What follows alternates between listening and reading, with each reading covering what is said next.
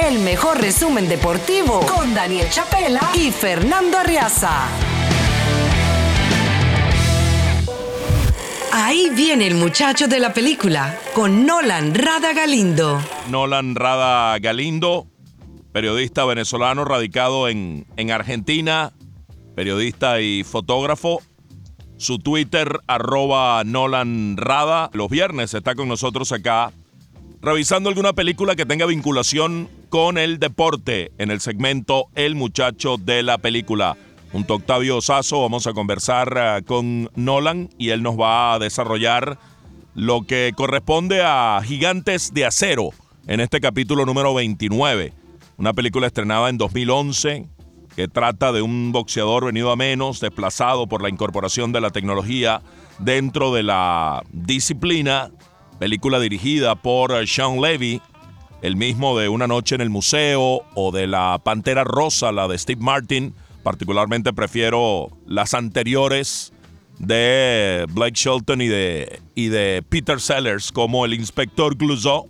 Un director que asumió este reto de esta película y que eh, tiene una producción realmente fastuosa y como protagonista un tipo de mucha pegada como Hugh Jackman. Así que eh, es interesante lo que vamos a desarrollar hoy, Nolan, y, un gusto saludarte. Un gusto saludarte, Fernando. En efecto, es una muy buena película.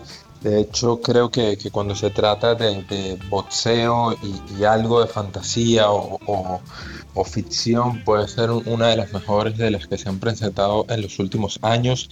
Eh, en efecto, con, Hugh Jackman como, como principal carta, pero también con, una historia interesante y que nos, sirve de, disparadores para, de disparadora para, para distintos temas.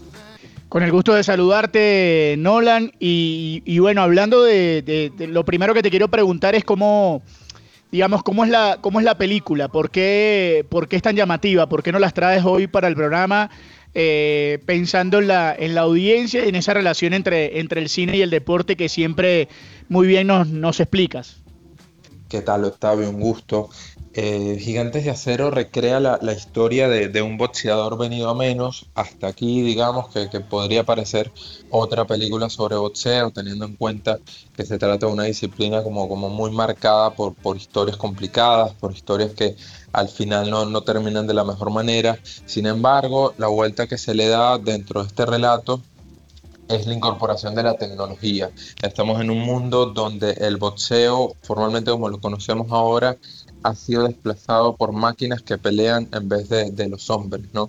Entonces, ahí hay, una suerte de, transición de, mensaje implícito hacia, un mundo que, cada vez más depende en algún sentido de la tecnología, pero por ciertas circunstancias que, que ocurren en la película, el factor humano sigue siendo clave, el conocimiento, el, saber desenvolverse dentro de una pelea termina siendo vital para, el desarrollo de la historia. ¿no? Además, esto está acompañado por, por un, nudo familiar, ya que, ya que Hugh Hatman interpreta un padre que no es el mejor ejemplo del mundo precisamente y sin embargo a través del boxeo, a través de estas peleas con robots, termina reconstruyendo su, su vínculo familiar. Sí, Hugh Jackman hace el papel de Charlie Kenton y vaya ahí de por medio, en medio de, los fastuosos efectos especiales que incluso le valieron a esta película una nominación al Oscar en 2012. Eh, Pierde con, con, una película de un nombre un poco desagradable, Hugo. Eh, pero bueno, ese es otro tema. muy buena película, por cierto. Sí, es buena, la película es buena, sí, el nombre no está muy bien escogido. El caso es que esta película, Gigantes de Acero, dentro de esos fastuosos efectos que le valen una nominación, tiene de por medio una historia familiar, eh, Nolan, que explora la relación padre-hijo con el deporte como elemento vinculante, ¿no? Sí, porque ¿qué ocurre? Que por lo general en, este tipo de, relatos se plantean relaciones muy opuestas, como, como una grieta muy importante entre padre e hijo en cuanto a comunicación, en cuanto a relación emotiva y demás. Y en este caso, es a través del boxeo que ellos vuelven. Porque ¿qué ocurre en uno de los tramos de la película? Eh, Charlie, este personaje interpretado por Hugh Hatman, se mete en problemas económicos, termina perdiendo el robot con el que él normalmente competía en este tipo de, torneos y se ve obligado a buscar otro. Para eso se deja acompañar por el hijo, quien termina encontrando un robot que era usado como sparring, es decir, ni siquiera de, primera gama, por, decirlo de alguna manera, sino un, robot de, segunda, tercera generación, una cuestión casi obsoleta, ¿no? Sin embargo, tiene una característica especial, es que puede imitar los movimientos de los seres humanos. Entonces acá cuando se da ese interés del chico por entender un poco el boxeo, por descubrir la historia del papá, que dentro del tráiler, dentro de las películas, se, se, explica que era como, como el segundo mejor boxeador del mundo, pero por problemas personales no logró alcanzar toda la cima que podía. Y entonces, a través de esa característica, de esa habilidad, digamos así, que tiene el robot para, para recrear los comportamientos humanos, es que Charlie, con su conocimiento de boxeo, logra hacer algo más útil con la máquina. Entonces queda como esa, esa bonita simbología de que más allá de la tecnología, lo que sigue importando es la idea detrás de, de, quien la mueve. Nolan, ¿y cómo, cómo evaluamos el, papel de Hugh Jackman? ¿Cómo, cómo lo vemos en función de, de, digamos, de toda su trayectoria, de las películas que ha hecho, de la capacidad que tiene para desdoblarse y hacer eh, personajes de diferentes estilos. Eh, ¿cómo, ¿cómo, lo vemos en, este, en, en, esta película específicamente?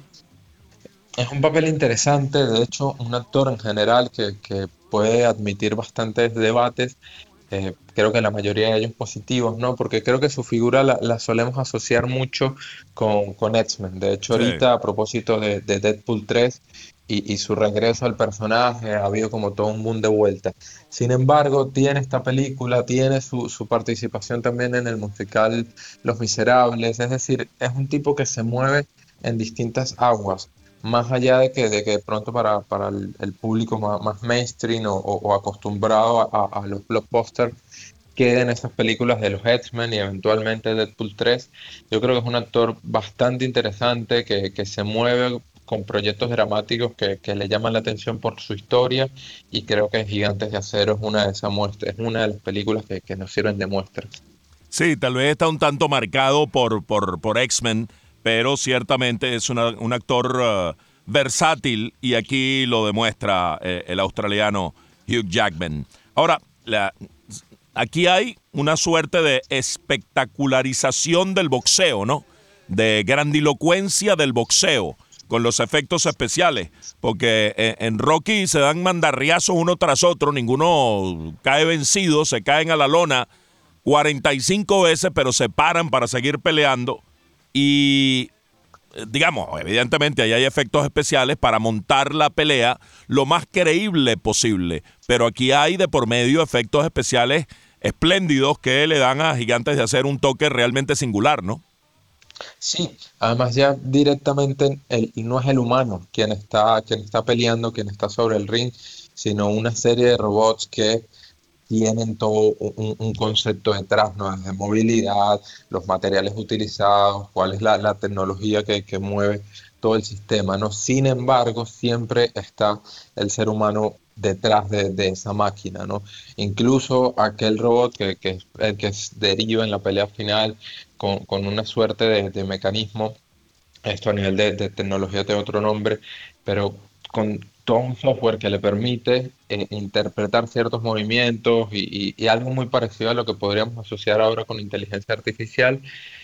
Sin embargo, no, no tiene ese, ese, vamos a decirlo así, ese know-how de quien sí ha boxeado, que es el caso del personaje de, de, Hugh Hatman, ¿no? Entonces es interesante cómo la película mira un poco hacia adelante y plantea una realidad en la que muy probablemente las máquinas también ocupan esos espacios de entretenimiento, ¿no? Si nos vamos al boxeo, incluso a las artes marciales mixtas, cada vez más se, trata a veces de, de, de, todo lo que ocurre mucho antes de la pelea que la pelea en sí, ¿no? Las discusiones, los eh, dimes y diretes entre los participantes, hacer las peleas realmente no terminan siendo atractivas. Es por eso también que la, la, película abre esa brecha de, bueno, si la pelea, si el eje de, de este tipo de espectáculos no es tan atractivo como antes, quizás habrá que darle una vuelta y es ahí donde, donde emergen las máquinas, ¿no? De vuelta, creo que es una película que cuando la miramos desde, ese punto simbólico, desde lo que pasa eh, eh, actualmente con el boxeo y con otros deportes de combate, es interesante pensar en si eventualmente podríamos tener una realidad de ese estilo o no. Nolan, agradeciéndote que hayas estado con nosotros nuevamente acá en el Expreso. No te quiero despedir sin que antes le cuentes a la gente eh, dónde puede conseguir la película, dónde la puede mirar para que, para que hoy se metan de lleno en, esa historia que, nos estabas contando. Un gustazo acompañarles y la verdad la, recomendación acá, dependiendo de, la zona donde nos escuchen, es que se fijen en, Google directamente y, los va a remitir, porque a mí me, me llegó a salir en algún momento que está en Netflix, en otro que estaba ya en Amazon, y eso varía dependiendo de la región desde la que estemos, ¿no? En todo caso, es una muy buena película para acompañar un viernes o un fin de semana y de vuelta, siempre que se mire más allá del entretenimiento y, y que la película sirva de excusa para pensar en otras cosas, seguro es algo bueno. Seguro. Muchas gracias a Nolan Rada Galindo, el muchacho de la película, hoy con Real Steel, Gigantes de Acero. Con Daniel Chapela y Fernando Arriaza, no necesitas ver los juegos, ellos te lo cuentan.